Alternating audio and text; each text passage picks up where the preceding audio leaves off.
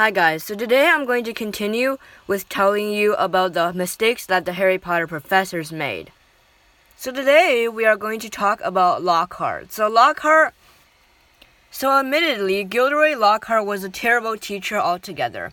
He just gained his fame and prestige by taking credit for heroic acts done by other wizards and therefore was completely unqualified for his position as Defense Against the Dark Arts professor. Lockhart often made the mistake of boasting about his abilities and showing off in front of the other Hogwarts professors and his students. When he let loose a cage of Cornish pixies in class, he was unable to recapture them and left Harry, Ron, and Hermione to clean up the mess.